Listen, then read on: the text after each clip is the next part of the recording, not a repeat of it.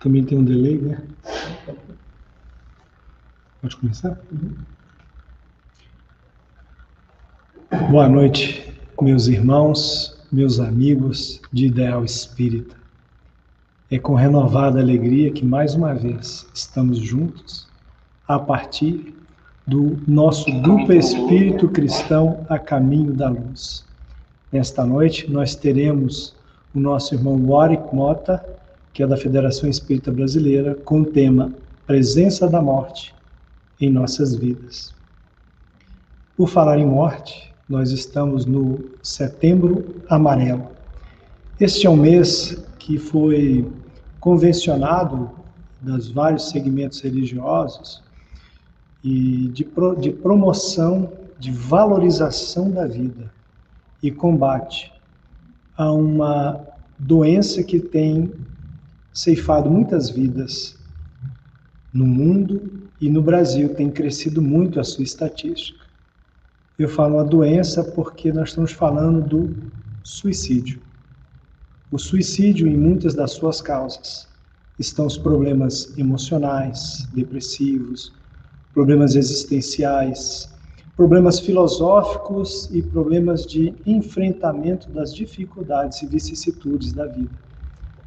Muitos dos nossos irmãos que hoje estão conosco nos 7 bilhões de pessoas que compõem o mundo, dois terços destas pessoas não pensam ou sequer cogitam sobre os assuntos da espiritualidade, de espiritualização, de ver algo mais além da matéria.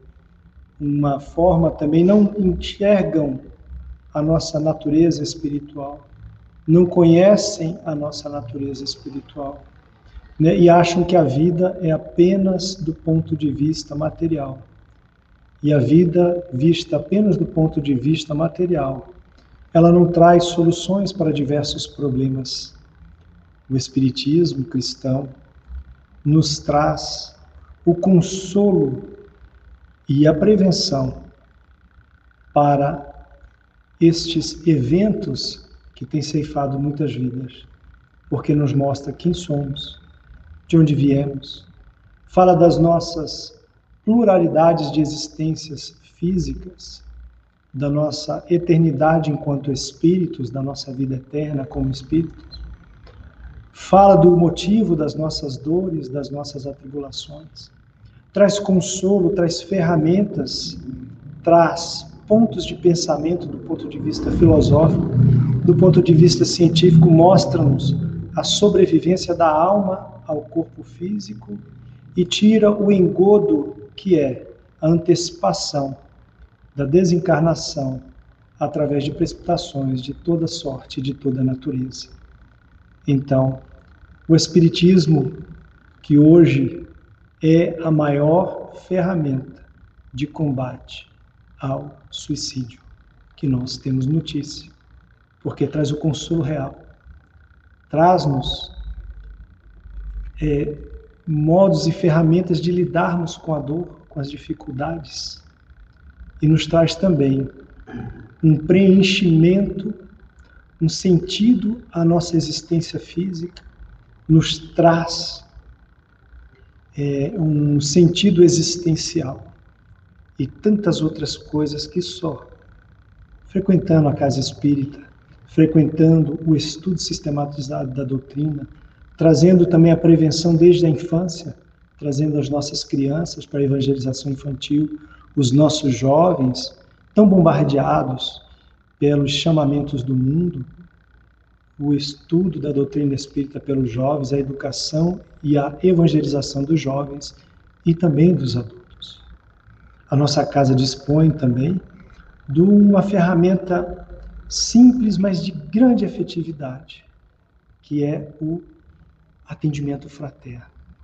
Você que agora me escuta, ou se tem algum amigo, alguém que pensa em abreviar a sua existência por qualquer que seja o motivo, converse, dialogue. Se você tem vergonha, não tenha vergonha, fale. É importante que a gente, que nós venhamos a falar com as pessoas que passam pelas dificuldades, dar o ombro, dar o, o ombro amigo, saber ouvir, consolar e trazer essas informações que a doutrina espírita sobeja. E aqueles que já são espírita, não custa lembrar da obra magistral de Ivone do Amaral Pereira, do Memórias de um Suicídio, que nos conta a história de Camilo Castelo Branco, né, que é o Camilo Cândido Botelho, o pseudônimo, né, e é do escritor português Camilo, é, Camilo Castelo Branco, contando as agruras, as dores, as dificuldades e os problemas que são acumulados quando a gente busca a saída fácil, mas na verdade a saída mais difícil, mais dolorosa, e que no final das contas aquele sofrimento que você, que aquele que pensa em abreviar o sofrimento, ele não vai ter o seu sofrimento abreviado. Então, meus amigos, divulguem, divulguem a valorização da vida. Sejamos sempre dispostos a ouvir, a falar. Indique o atendimento fraterno, para que possamos é, trabalhar também em outras causas, que são as influenciações espirituais, que levam também né, as pessoas a buscarem esta porta fantasiosa, esta ilusão, que é o abreviamento das dores e dos sofrimentos em tese, pelo suicídio. Desculpe me alongar, mas é porque nesse mês nós não temos nenhuma palestra é, voltada especificamente para o tema. Então, nós faremos pequenas inserções sempre no começo das nossas é, é, reuniões públicas virtuais, lembrando desse tema importante que precisa ser combatido e tratado na sua raiz e na sua essência. Convidando então a todos a orar. Vamos orar para que possamos iniciar a palestra de hoje. Deus nosso Pai, Jesus, doce Rabi, nosso mestre, modelo e guia, aos amigos espirituais, espíritas que dirigem esta casa, a todos os irmãos, nós temos a simplesmente dizer muito obrigado por tudo que temos recebido. Esta doutrina maravilhosa que nos conforta, nos consola, nos esclarece, trabalha as nossas questões interiores com foco no aperfeiçoamento, no aperfeiçoamento interior no combate às nossas imperfeições, às nossas dificuldades. A este, a esta religião que traz a realidade do mundo espiritual tão contemporânea em nossas vidas, trazendo temas tão necessários de serem abordados com a profundidade que só o Espiritismo cristão é capaz de trazer. E é por isso, Senhor, que sempre, sempre lhe agradecemos por sermos espíritas. Muito obrigado, Senhor. Muito obrigado a todos.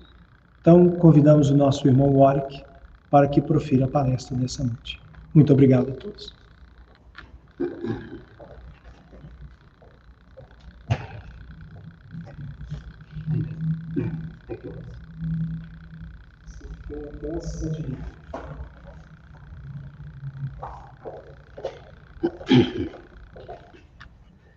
Boa noite a todos.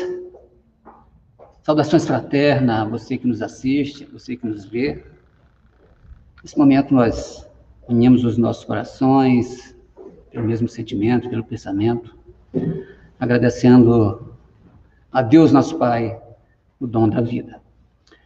Mas vamos conversar um pouquinho sobre a presença da morte em nossas vidas. É, é um tema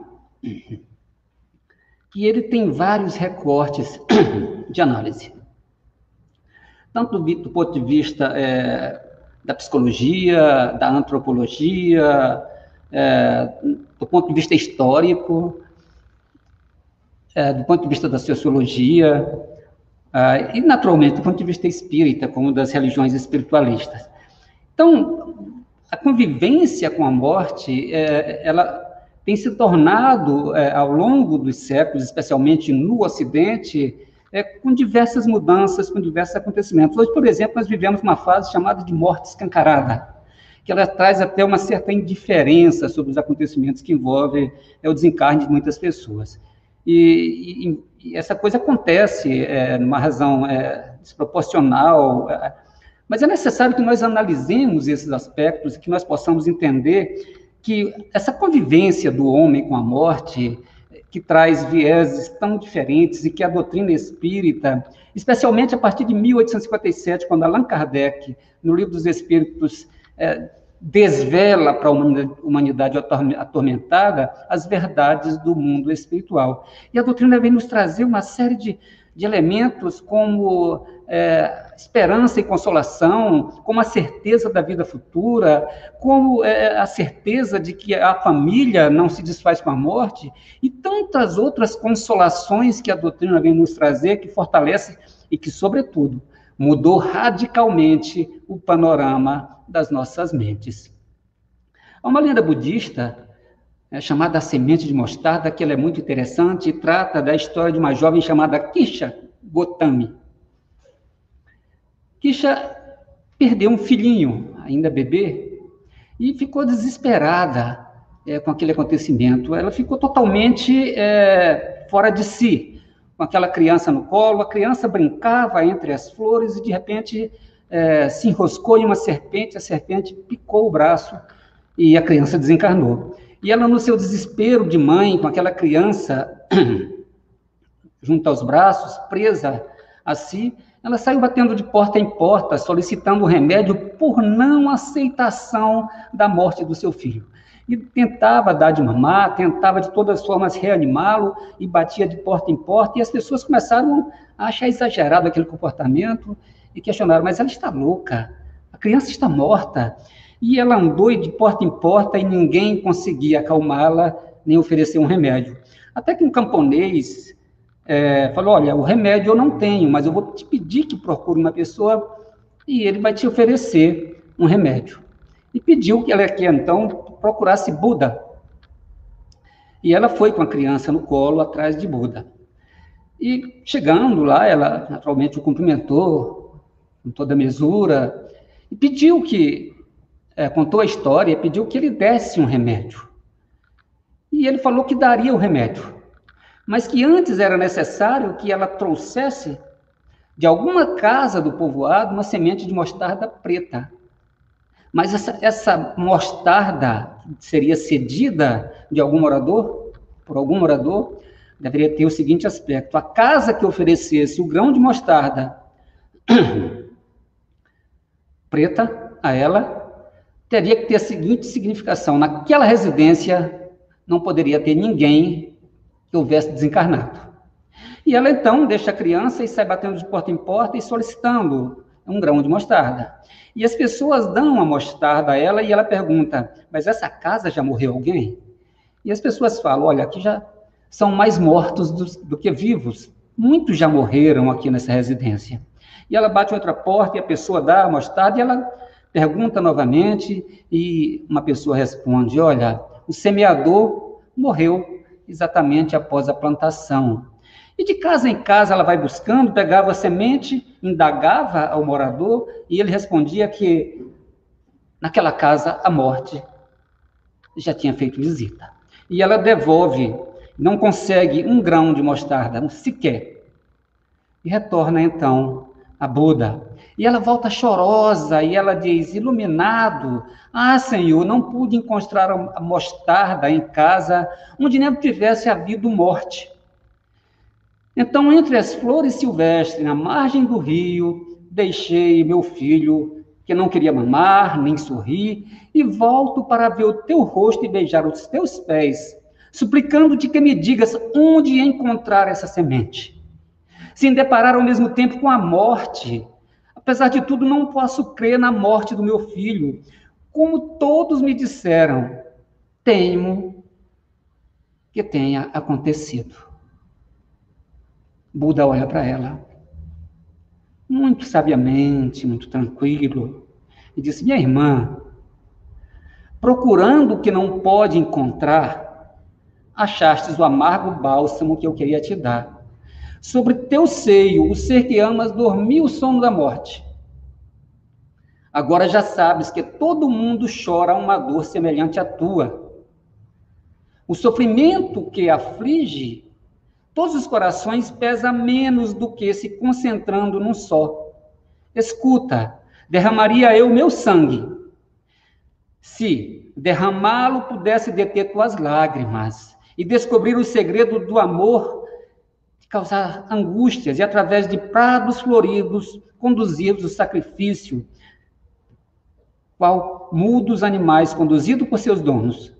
Nenhum nascido pode evitar a morte. Assim como os frutos maduros caem da árvore, assim como os mortais estão expostos à morte desde que nascem. E ela então abaixa a cabeça e se retira e passou o dia pensativa, analisando aqueles ensinamentos. E ao final do dia, ela disse: Mas que egoísta que eu sou. Todos, absolutamente, já sentiram essa dor. E todos sentem a todo momento. Ela vai então, enterra o filho e retorna para Buda, dizendo que tinha compreendido o ensinamento. É interessante porque essas visões elas mudam, né? essa não aceitação, essa dificuldade de nós convivermos com esse acontecimento que é natural os homens primitivos, eles é, acreditavam que a morte, em algum determinado momento lá, ela era como um renascimento. Tanto que nós vamos encontrar é, corpos enterrados do Paleolítico, do Neolítico, em forma é, de posição fetal. E, e essa, é, é, essa, essa convivência com a morte que causa tantos dramas, a gente vai fazer uma, um pouquinho de viagem do ponto de vista histórico para situar o homem dentro desse contexto.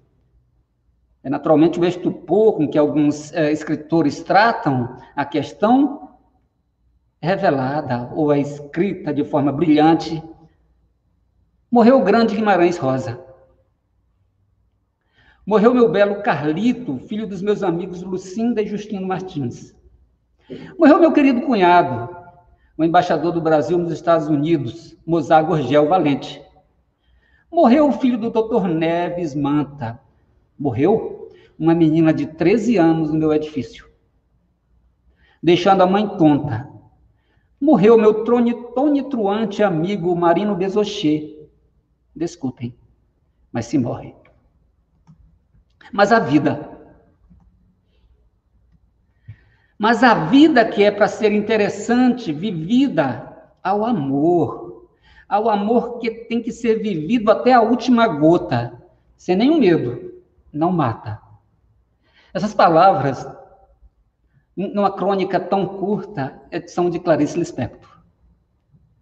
Né? Duas crônicas curtinhas, desculpem, mas se morre. Mas a vida. Como é que o Espiritismo define a morte? É porque nós temos outras definições, até do ponto de vista da medicina.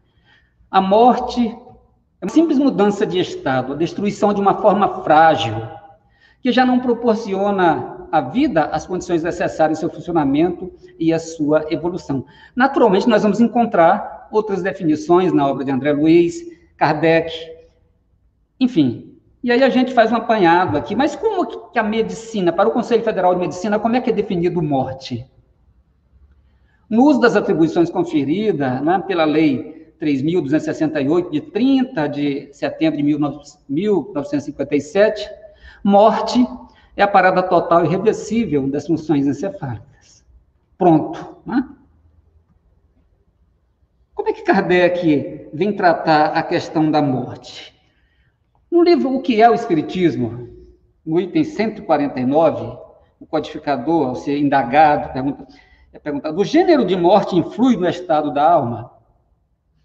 O estado da alma varia consideravelmente, segundo o gênero da morte, mas, sobretudo, segundo a natureza dos hábitos durante a vida.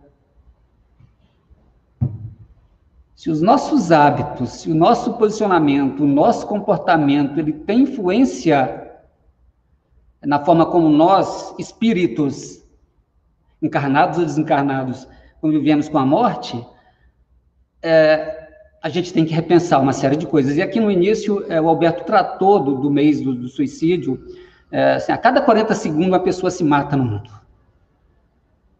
Enquanto nós conversamos aqui alguns minutos, muitas pessoas já se mataram, né? Então a morte ocupa um papel fundamental na existência da humanidade, seja por um ponto de vista é, é, até filosófico na antiguidade, quando é, é os gregos cometiam suicídio por diversos motivos, ou é, os romanos, no ponto de vista oriental, os guerreiros buscavam a morte de uma forma ou de outra é, para evitar a desonra, para evitar é, a derrota e uma série de outros acontecimentos internos ao homem, nós vamos vendo que a morte ocupa esse papel fundamental na existência da humanidade. Né?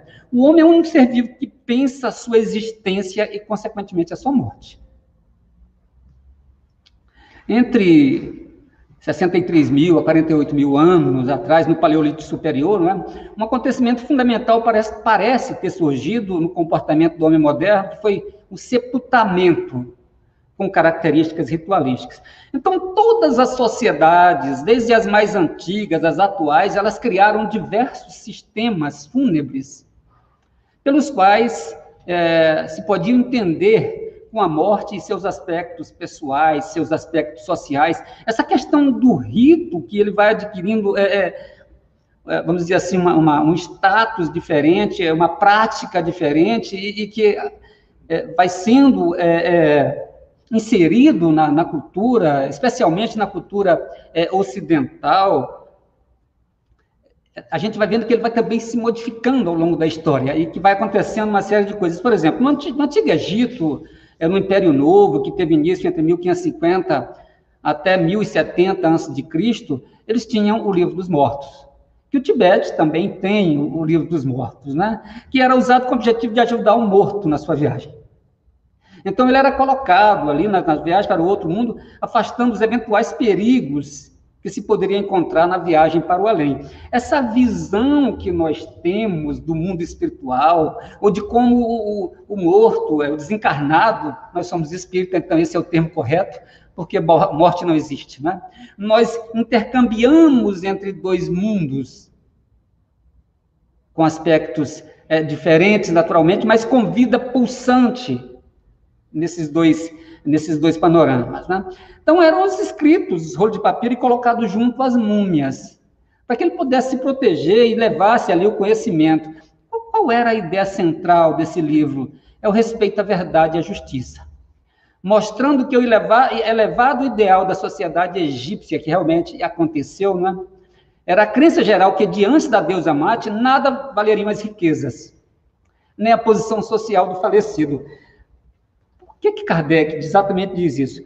O estado da alma varia consideravelmente segundo o gênero de morte, mas, sobretudo, segundo a natureza dos hábitos durante a vida. Se nós temos um hábito arraigado à matéria, às dissensões, enfim, se nós temos esse comportamento que menospreza o aspecto espiritual, porque é exatamente o que diria o livro dos mortos: riqueza, títulos, posição social do falecido, é, eram atos que, eram, que não eram levados em conta, né? E foi justamente no Egito que esse enfoque de que a sorte dos mortos dependia do valor da conduta moral. Interessante, né? Na Grécia, a gente vai encontrar também essa questão, né, em 776 a.C., 236, a morte era muito diversificada, é cheia de ricas influências entre seus próprios aspectos, elas tinham aspectos diferentes, é, é, sendo importante em todas as épocas, inclusive é, o suicídio. A gente vai encontrar na história grega é, as pessoas cometendo suicídio por diversos motivos, não é? Platão, talvez seja o primeiro filósofo grego que se preocupa com a questão da morte, essa meditação para a morte, da vida filosófica. É, ele escreveu depois Cícero que é uma preparação da morte. Vinte séculos depois de Platão, um filósofo espanhol, né, que foi radicado na Inglaterra, estudou na Alemanha, estudou em Harvard, George Satayana. Ele diz que uma boa maneira de provar se uma filosofia é boa é perguntar o que ela pensa a respeito da morte. Né? Uma filosofia não se reveste de total seriedade enquanto não se defrontar com a questão da morte. A doutrina espírita tem um aspecto filosófico muito forte, porque nós temos três pilares: o aspecto religioso, o aspecto filosófico e o aspecto científico. E a doutrina, evidentemente, se preocupa com a morte e vem trazer respostas aos questionamentos pelo auxílio dos espíritos. Então, se, se o Jorge Satayana elaborou que uma boa maneira de provar o valor de uma filosofia, perguntar o que ela pensa a respeito da morte, o Espiritismo já responde as questões que ele tenta colocar. Porque a, o livro dos Espíritos e toda a obra, especialmente Céu e Inferno, vem tratar da questão da morte com detalhes e respostas, mas sobretudo consolação. O que a filosofia puramente vem, não vem dar. Ela vem dar o conhecimento, vem, vem trazer é, o raciocínio acerca dos acontecimentos, mas a questão é, do consolo, da esperança, do, enfim, da certeza, só a doutrina espírita, tanto do ponto de vista filosófico, científico, ou religioso. E a gente vai procurar também na tradição bíblica, né, que é, povo judaico, ele tem aí também as suas questões lá mal resolvidas com a morte, né? Primeiro entendendo que Adão e Eva foram castigados, que o pai retirou a imortalidade do corpo, é, e respectivamente o paraíso, e a morte passa a ser vista nesse momento como castigo de Deus. Então, para a religiosidade judaico-cristã, o costume de enterrar os corpos na terra virgem está associado à fé na ressurreição né? que é uma ritualização do mito original de que a pessoa foi formada do pó, do pó viestes, ao pó voltarás. Está lá em Gênesis. Esse ritual é o último ato de amor prestado à pessoa morta. E aí a gente entra num ponto de vista histórico aí, especialmente de dois historiadores franceses, Michel Vauvel e Philippe Ariès, especialmente Vauvel, que ele diz que existem dois tipos de morte. A morte consumada, que é a morte natural, nos confronta com o fato brusco da mortalidade do homem, do ponto de vista do historiador. Como fato biológico, ela indica para a igualdade absoluta de todas as pessoas. Né? E a morte vivida, que é a morte cultural, que vem imbuída de posturas, de rituais, que as pessoas vivas prestam homenagens à pessoa morta, introduzindo um status ontológico espiritual para os mortos ou para o morto. Está lá em Michel Vauvel no, no, no livro A Morte no Ocidente. É um estudo muito bom. E aí ele vem traçar um panorama é, sobre diversos é, é estágios da morte da Idade Média até a atualidade. E ele coloca a primeira fase, que é da Alta Idade Média, no início da Idade Média, que é chamada a morte domada. Ele diz que naquele momento o homem tinha uma convivência com a morte muito tranquila. E ele coloca é, é, essa questão dessa, dessa figura da morte domada, né? que ele vivia em plena intimidade com a morte. Ou seja, no cristianismo primitivo, o morto era apresentado de braços estendidos em atitude de oração. Espera-se que a morte deitado já sente, né? Essa atitude é um ritual e é prescrita pelos liturgistas do século XIII. Ou seja, o moribundo deve estar deitado de costas a fim de que seu rosto olhe sempre para o céu. Entretanto, os judeus não se comportam dessa forma, né? Embora, aí a gente vai vendo aí como é que está sendo é, é, tratado o conhecimento e de como esses rituais eles passam a, a fazer parte da nossa cultura. Então, eles passam por uma fase em que, próximo à morte, é, se tem a recomendação de que é preciso é, esquecer o mundo e pensar em Deus essa intimidade que eles tinham, então, eles tinham uma oração, que era fazer a meia culpa, a culpa, né? Que é Deus, minha culpa, por tua graça, e teus pecados, minha máxima culpa, né? E encomendar a, a alma do, do, do, moribundo, né? Que é uma paráfrase, né? De uma velha prece, tomada, talvez, eu imagino, segundo o historiador também, dos judeus da sinagoga, onde ele diz, Pai, que nunca mentiste, tu que chama de volta Lázaro entre os mortos, tu que salva Daniel dos leões, salva minha alma dos perigos. Ora, e a gente vai vendo que o conhecimento egípcio, que fala do ponto de vista moral, e que esse acontecimento e que essa agregação de valores é que vai fazer diferença no mundo espiritual, aqui já se coloca numa prece como se ela fosse mágica e pudesse modificar todos os atos. Quais são as conclusões dessa primeira fase né, da morte domada? A morte era esperada no leito. Então, a pessoa que estava prestes a morrer, ela própria elaborava o ritual fúnebre. E as crianças, elas ficavam no quarto, ela elaborava, era uma cerimônia pública, e quem organizava essa cerimônia pública era o próprio moribundo. Né? O quarto se transformava num lugar público. Era importante a presença de amigos, de parentes, inclusive de crianças. Né? E o mais importante, nessa, nessa primeira fase, fase da morte domada, é, a simplicidade com que os ricos eram aceitos. Então, é por isso que, que, o, que o historiador vem tratar esse aspecto de que o homem tem essa intimidade. Mas essa coisa vai, né? o local da sepultura, é, é, ela vai se modificando. Então, começa a acontecer é, das pessoas que têm dinheiro pagarem a igreja e serem enterrados dentro da igreja para adquirir proteção, mas, sobretudo, por um aspecto, que a pessoa sentia necessidade de ser lembrada após o desencarne. E ela deixava dinheiro para custear essas lembranças, os ritos que as pessoas iam chorar. E quanto mais morto fosse lembrado, mais perto do céu ele estaria. Então as pessoas iam ao túmulo no aniversário da morte daquela pessoa que deixou dinheiro e era produzido ali um ritual de lembranças, de choro, as carpideiras, né? Há também a divisão entre que essa divisão entre pobres e ricos, né? Os pobres são afastados do altar, são enterrados nos cemitérios e os mortos mais próximos do altar. Quanto mais próximo. E aí nós entramos numa segunda fase da morte, do ponto de vista da história, né? Que é a morte de si mesmo.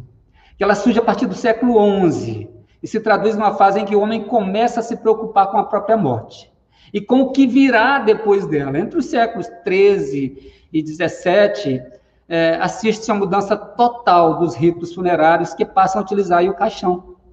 Isso é muito interessante. Então, uma nova série de fenômenos. É, uma antecipação do juízo final. Quando o homem passa a pensar a morte de si mesmo, aí por volta do, do século XI, XIII até o, século XVII, melhor dizendo, não o XI, é, ele passa a repensar no momento, ou seja, na primeira fase, ele organizava os rituais públicos da sua própria morte. Nessa fase em que ele, ele já começa a encontrar-se num paradoxo, paradoxo é, de, de, como ele vai encarar o mundo espiritual, de como ele vai se, se relacionar com isso. E aí ele, ele faz esse deslocamento. O que é o deslocamento do juízo final? É trazer o juízo final para suas introspecções, para suas dificuldades pessoais, período ali em que ele está analisando essa questão de que está próximo a desencarnar, que vai desencarnar e começa a dar um medo. Então ele tem que, de alguma forma, é, é, essa antecipação é como se ele já estivesse sendo julgado ali por Deus. E naquele momento ele quer se defender, né? Então surge ali uma, uma, uma nova iconografia. Ah, é interessante isso, porque a gente vai observar que a arte medieval ela vem demonstrar esses estados é, é, de espírito do homem, de como ele se comporta. E de cada fase, é, a morte vai adquirindo, do ponto de vista das artes, é, uma, uma, iconografia diferente, uma pintura que representa o estado mental do moribundo, que vai se modificando. Né? Ele está cercado de amigos, familiares, está prestes a executar o rito, bem conhecemos, mas ele se perturba. Ele começa a se perturbar. Ou seja, reflexão, e eu volto novamente a Kardec, né? não apenas em o que é o Espiritismo, que foi o item que nós trouxemos, mas no livro dos Espíritos, quando fala do retorno do Espírito à vida espiritual. E aí é a nossa consciência. O André Luiz fala uma frase muito interessante que ele diz: os nossos atos são o processo e a nossa consciência é o tribunal. Né? Porque ela começa a apitar sobre os atos que eu pratiquei. E, e quando ele vai executar a cerimônia pública, ele fica extremamente perturbado nesse momento da história, porque ele vai se deparar com as suas dificuldades morais, com medo, é, com a consciência que está tá, tá, tá cobrando. E essa morte de si mesmo, então, surge surge o testamento nesse momento, no século XIII, no século XVII, é, fórmulas piedosas, distribuição de fortunas importantes para a igreja, né? para ser lembrado, é para tentar salvar-se, e aí a gente vai vendo que o homem está tentando barganhar com Deus. E aí entramos numa fase 3. Essa fase 3 é chamada a vida no corpo morto, que vai até o século XVIII, né? A morte ela vai ser perspectivada é de uma outra forma. Aí se começa a fazer ritos para atrasar o enterro. Porque nessa época o homem tem uma, um extremo medo de ser enterrado vivo. Há muitos casos, é, pessoas enterradas vivas. É, nesse período, o conceito de que a vida no cadáver, a vida na morte, postulava que o indivíduo morto tinha o poder de curar pessoas doentes através das secreções do morto, das unhas, do cabelo, sendo usado na confecção de remédios. É, então, o medo de ser enterrado vivo eclodiu uma série de cerimônias. Aí tinha é, orações, tinha é, a questão de se comemorar a vida do morto. Popularmente, no interior do Brasil, é, nos nossos rincões aí, as pessoas falam em beber o morto, né? É interessante porque ali servem bebidas alcoólicas, é, comida, é, café, e as pessoas passam o tempo inteiro ali. Essa, são coisas que vêm né, é, cristalizadas do passado, desses rituais que faziam parte, quando naquela época, na Idade Média, as pessoas faziam festas no cemitério, inclusive.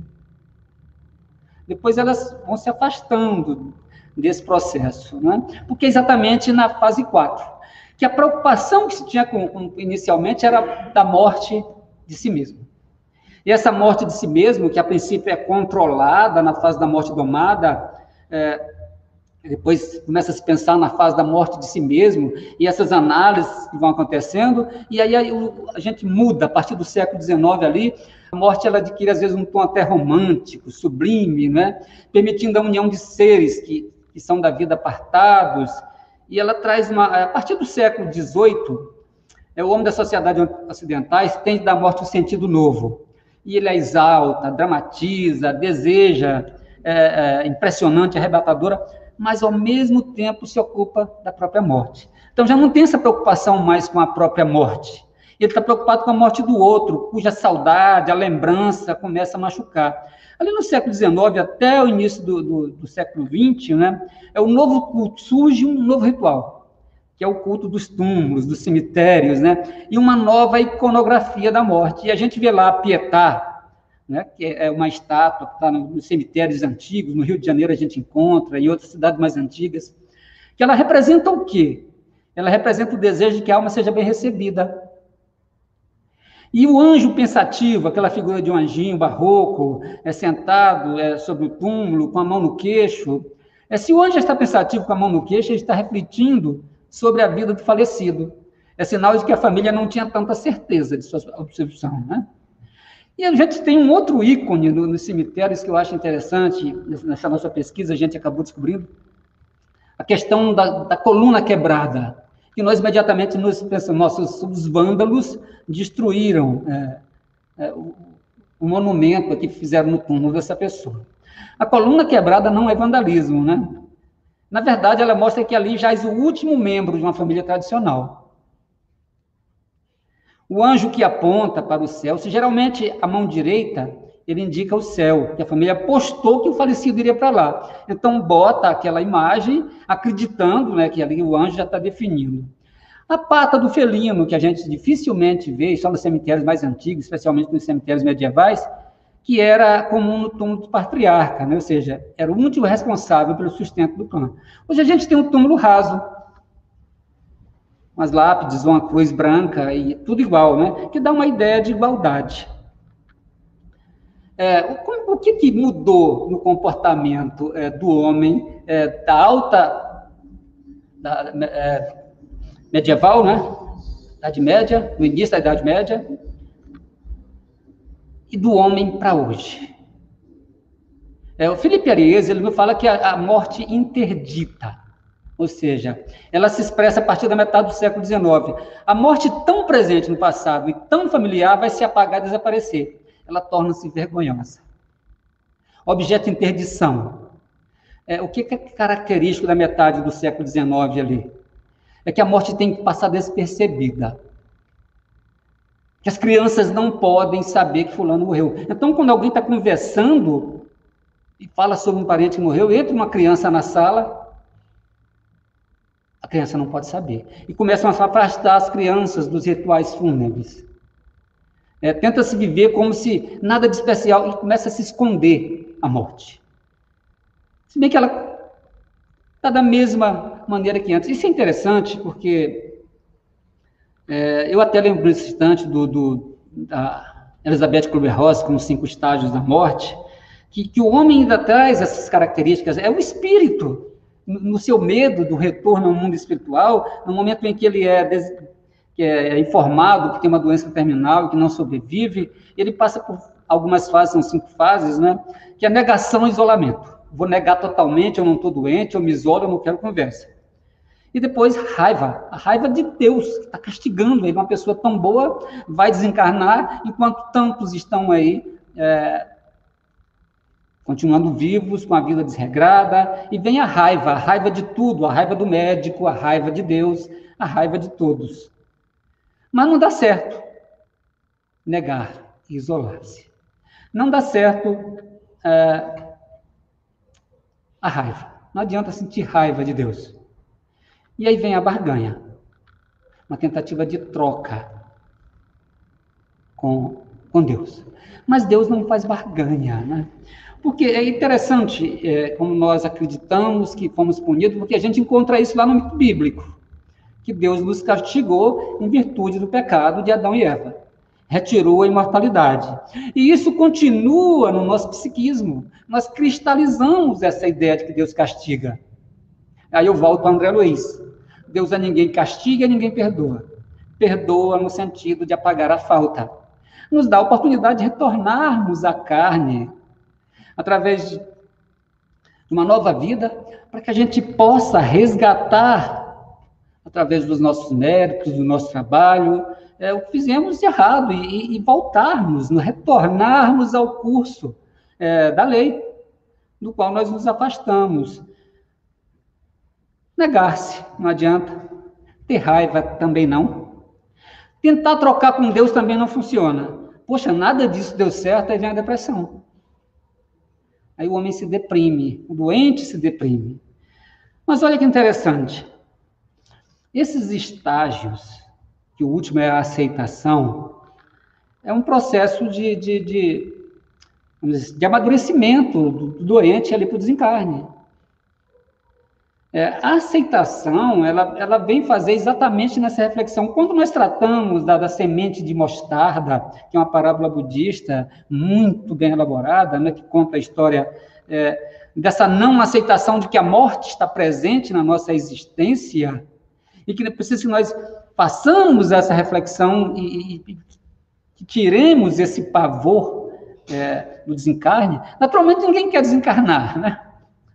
Mas é, é, tratar também a coisa com pavor, com fobia, é, no processo de aceitação, na fase de aceitação, é uma fase onde acontecem construções belíssimas.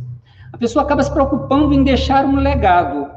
E você vê, por exemplo, é, aulas mag magnas, né, feitas por pessoas que ao desencarnar e fizeram aulas belíssimas, ou alguma coisa que vai ajudar, que vai auxiliar o outro é, passar por aquela dificuldade então, algumas invenções, é, trabalhos, é, descobrimentos, descobertas, é, vão auxiliando. E aí você começa a enxergar-se, mas também ver o outro. Que o objetivo é da nossa existência é especialmente ver o outro. Nós passamos por essa fase aqui, eu até repeti isso numa, numa outra palestra, né? É, acho que até no atual, essa semana, eu estava lendo um, um artigo até engraçado, que a cara fez aquele de brincadeira, e entrevista com Deus. Em determinado momento, Deus se manifestava e falava assim, mas diante, o entrevistador perguntava, diante da atual pandemia, como é que a gente não está, está se comportando? Aí Deus fala, Olha, eu espero que vocês não tenham apenas aprendido a lavar as mãos e os alimentos, que tenham aprendido alguma coisa a mais. Eu espero que a gente possa aprender alguma coisa a mais com essa situação, além de lavar as mãos e de higienizar os alimentos. Não é só isso. Esses processos que nós passamos, eles trazem uma reflexão de nós enxergarmos a nós próprios e também o outro, especialmente. A dificuldade que o outro está passando, é, a morte que está chegando nas casas de uma forma, é, vamos dizer assim, escancarada. Esses novos costumes é, que surgem a partir daí é, estão ausentes dos bons diálogos. Assim, ocorre o deslocamento da morte, ela era tabu, e aí começa a se utilizar de alguns eufemismos que a gente utiliza até hoje. Né? Por exemplo, é, no contexto hospitalar, síndrome de Jack, Jesus está chegando. Quer dizer que o indivíduo vai desencarnar. Né? A gente tenta colocar um eufemismo para tratar essa questão. A linguagem policial, né, que trata o morto como presunto ou a linguagem jurídica, que trata o desencarnado como decujos. E hoje a gente tem a chamada morte escancarada, que é o novo retrato do que acontece é, do final do século XX e o início desse século. Ou seja, que convive com aquela história da interdição da morte. Ela é denominada morte que invade a todo momento a nossa vida. A morte está invadindo a nossa vida, né? porém uma morte distante do outro, onde as pessoas são diferentes ao sofrimento alheio onde as pessoas estão indiferentes ao consolo. E, e, o consolo que Buda deu naquele momento à, à moça que necessitava, através de uma reflexão, é o consolo que a doutrina espírita vem nos trazer. É o esclarecimento, né? Mas se a, se a gente tem um, esse panorama do Ocidente que eu tentei tratar aqui para você, onde o ocidental enxerga a morte como fim, como ruptura, como um fracasso, que ele esconde, que ela é vergonhosa, é, um procedimento de ocultação do, do, da morte, o próprio suicídio, que existe um tabu terrível. É, as pessoas têm medo de falar, especialmente os sobreviventes. As famílias que perdem é, pessoas é, em virtude do, do desencarne pelo suicídio não querem falar disso. E as pessoas que convivem com, com, com, com a ideação suicida também têm vergonha de falar disso. E a gente vive hoje um tabu onde esses processos são escondidos por ausência de esclarecimento, por desconhecimento.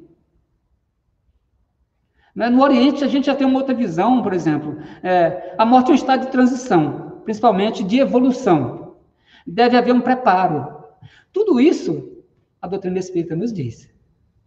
É um estado de transição. E a literatura espírita é rica. Kardec é riquíssimo nessa orientação. A morte é apenas uma iniciação de uma outra vida. É preciso que a gente mude esse cenário que, é, mental que nós estamos presos. Qual é a função do pilar filosófico da doutrina espírita? Eu falei de Jorge Satayana, que ele disse que para uma filosofia comprovar que ela é boa, ela precisa é, comprovar que ela tem alguma argumentação a respeito da morte. A função do pilar filosófico da doutrina espírita na educação para a morte. Para Kardec, a doutrina espírita transforma completamente a perspectiva do futuro. A vida futura deixa de ser uma hipótese para ser uma realidade. O estado das almas depois da morte não é mais um sistema, porém é um estado de observação. A doutrina espírita ela faz uma desconstrução dessa parte ritualística, desses mitos que são criados, é, dessa construção fantasiosa, dessa matrix que nós somos envolvidos mentalmente. E ela rompe com isso, né? Lá no Céu e Inferno, Kardec diz o seguinte: para libertar-se do temor da morte, é mistério poder encará-la sob o seu verdadeiro ponto de vista, isto é, ter penetrado pelo pensamento no mundo espiritual, fazendo dele uma ideia tão exata quanto possível. O que denota, da parte do espírito encarnado, um tal ou qual desenvolvimento aptidão para desprender-se da matéria. E aí é que a gente vai perceber Allan Kardec lá no céu e inferno. A gente vai direto na fonte. Eu gosto de Kardec porque ele já responde tudo, né? Não que as outras obras é, não mereçam considerações, não é isso. É, assim, é, atualmente eu tenho me prendido mais ao codificador, porque é, é onde está a essência, é onde está a fonte, é onde está o ensinamento, é, é onde não tem é, dúvidas. Você lê o que Kardec escreve, é que às vezes a gente se prende demais numa obra, a gente tem que ler todas, toda a obra de Kardec. E a, a resposta a gente vai encontrar. É, por exemplo, a doutrina espírita também nos esclarecer acerca do, do da morte é, violenta, né? que a gente tem uma deterioração do fluido vital, a exaustão do corpo, é, é, a destruição do corpo físico. Aliás, na morte natural nós temos a destruição, do, a deteriorização do fluido vital, temos uma exaustão do corpo físico e temos o desligamento do espírito. São apenas três fases na morte natural. Na morte violenta, ou por suicídio, ou por acidente, ou por assassinato, por alguma coisa, a gente não tem a deterioração, do fluido vital. Nós temos uma destruição do corpo físico. Nós não temos a exaustão do corpo físico, nós temos a destruição. O, desloca, o desligamento do espírito ele vai acontecer. Nesses momentos, essas percepções elas são diferentes para o espírito que está desencarnado. Porque muitas vezes nós permanecemos desencarnados em funções dos clichês que nós assumimos, ou da, do tipo de vida que nós é, levamos com ausência de crenças, é, de compreensão, que nós continuamos é, encarnados. Às vezes o espírito passa meses, até anos, sem saber como se encontra.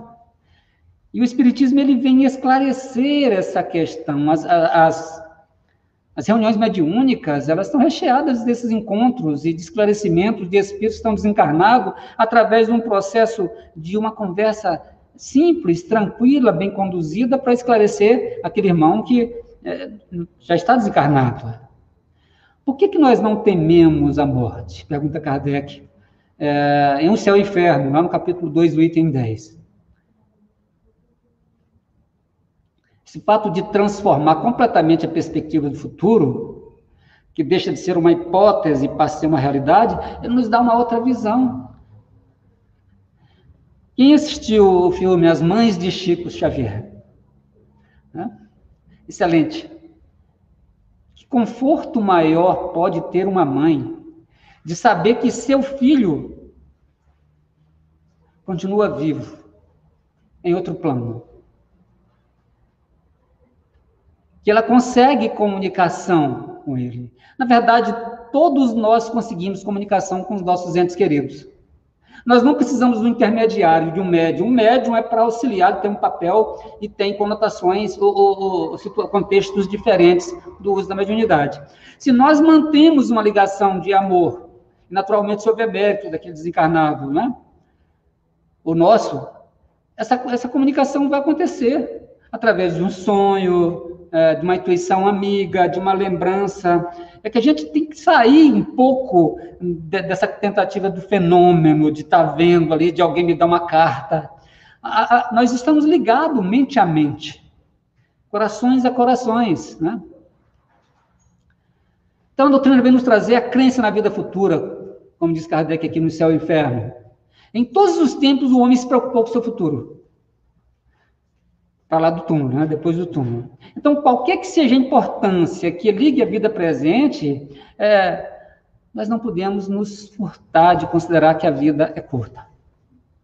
E, sobretudo, precária. Tudo nesse mundo que nós vivemos, nesse mundo natural que nós vivemos, tende a desfazer-se. Tudo tende a desfazer-se. Sim, a célula se repõe a cada momento, a gente vai envelhecendo, daqui a pouco desencarna. É natural. No mundo espiritual, não. As coisas são perenes, né? É, é, é, é outro formato. A comunicação com os mortos, comunicação com os desencarnados, é outro pilar da doutrina. A mediunidade maravilhosa, é aí sim que liga o mundo físico e espiritual, terra e espaço, e descerra as portas do infinito, possibilitando amoroso reencontro de almas desencarnadas e encarnadas. As esperanças e consolações. O Espiritismo é o consolador prometido. E ele não se estrutura é, a morte nesses estados do quais nós descorremos ao longo da história. Ou seja, todos os sofrimentos, misérias, decepções, dores físicas, perda de seres amados encontram consolação na doutrina, na fé no futuro, na confiança da justiça de Deus. E Cristo vem ensinar a todos nós, né? Que Deus é um Pai gentil, generoso, infinitamente justo e bom, que nos ama. E aí o medo, né? Que se dá, às vezes em virtude até do, do, do esse desejo de preservação que está presente no livro dos Espíritos.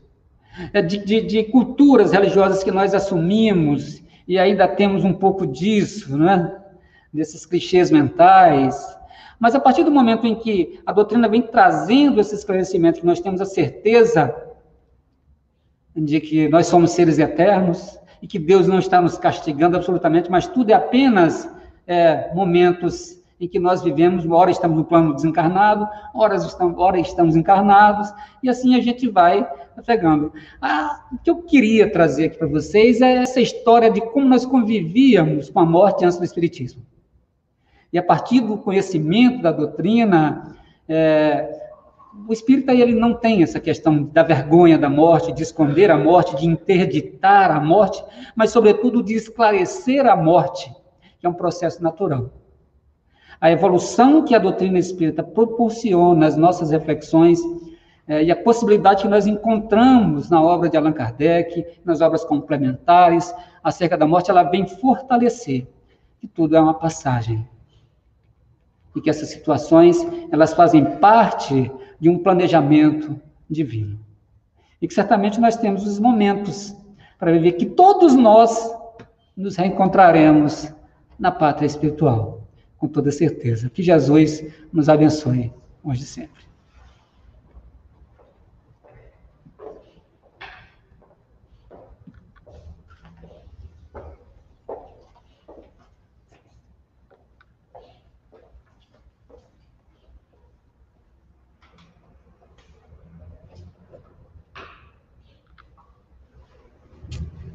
Meus irmãos, que pena que acabou essas reflexões que nosso irmão Warwick trouxe, o Espiritismo desmistificando a morte.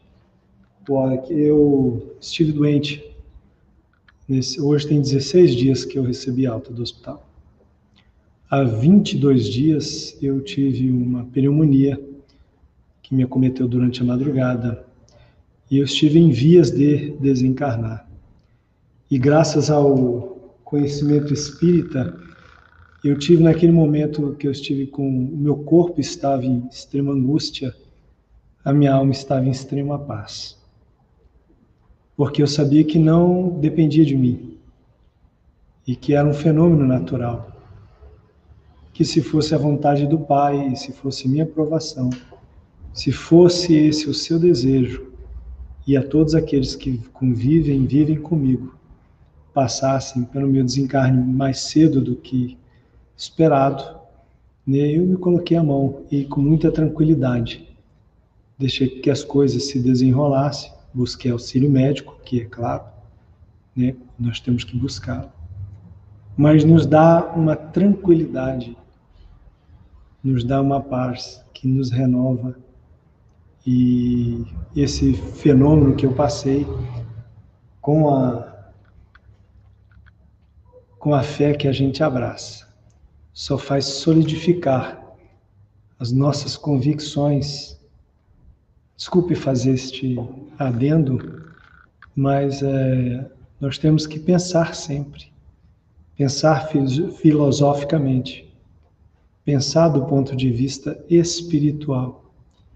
Nós precisamos espiritualizar a nossa existência corporal.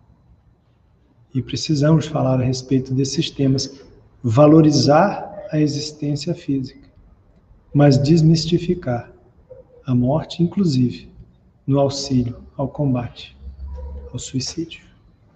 Gostaríamos de orar, eu gostaria de chamar a irmã Vânia, mas ela no momento não pode, está meio impedida para orar, então oremos nós e juntemos os nossos pensamentos e agradecemos a Deus pela existência corpórea por esse momento de aprendizado profundo e fecundo na matéria. convivendo com as dificuldades, com as vicissitudes, com os temores, mas, sobretudo, convivendo com a finitude do corpo e com a eternidade da alma. Que, embora as nossas dores estejam muito circunscritas às impressões que o corpo nos traz e nos cala, mas que as nossas plantações, que nossa sementeira seja sementeira para a vida eterna, para a vida espiritual, a vida verdadeira. Que possamos progressivamente nos desapegar das paixões, das posses, que nada nos trazem, que nada nos acrescenta, a não ser as dores, as ilusões, os sofrimentos, as lamentações. É preciso semear, como dizia Paulo? Semear o corpo espiritual na existência corpórea. Muito obrigado, Senhor, por estas luzes que nos consolam, que nos esclarecem e que nos fazem a cada dia mais compreender a maravilha da vida corporal e a plenitude e a benção da existência espiritual. Que assim seja. Muita paz a todos. Grande abraço.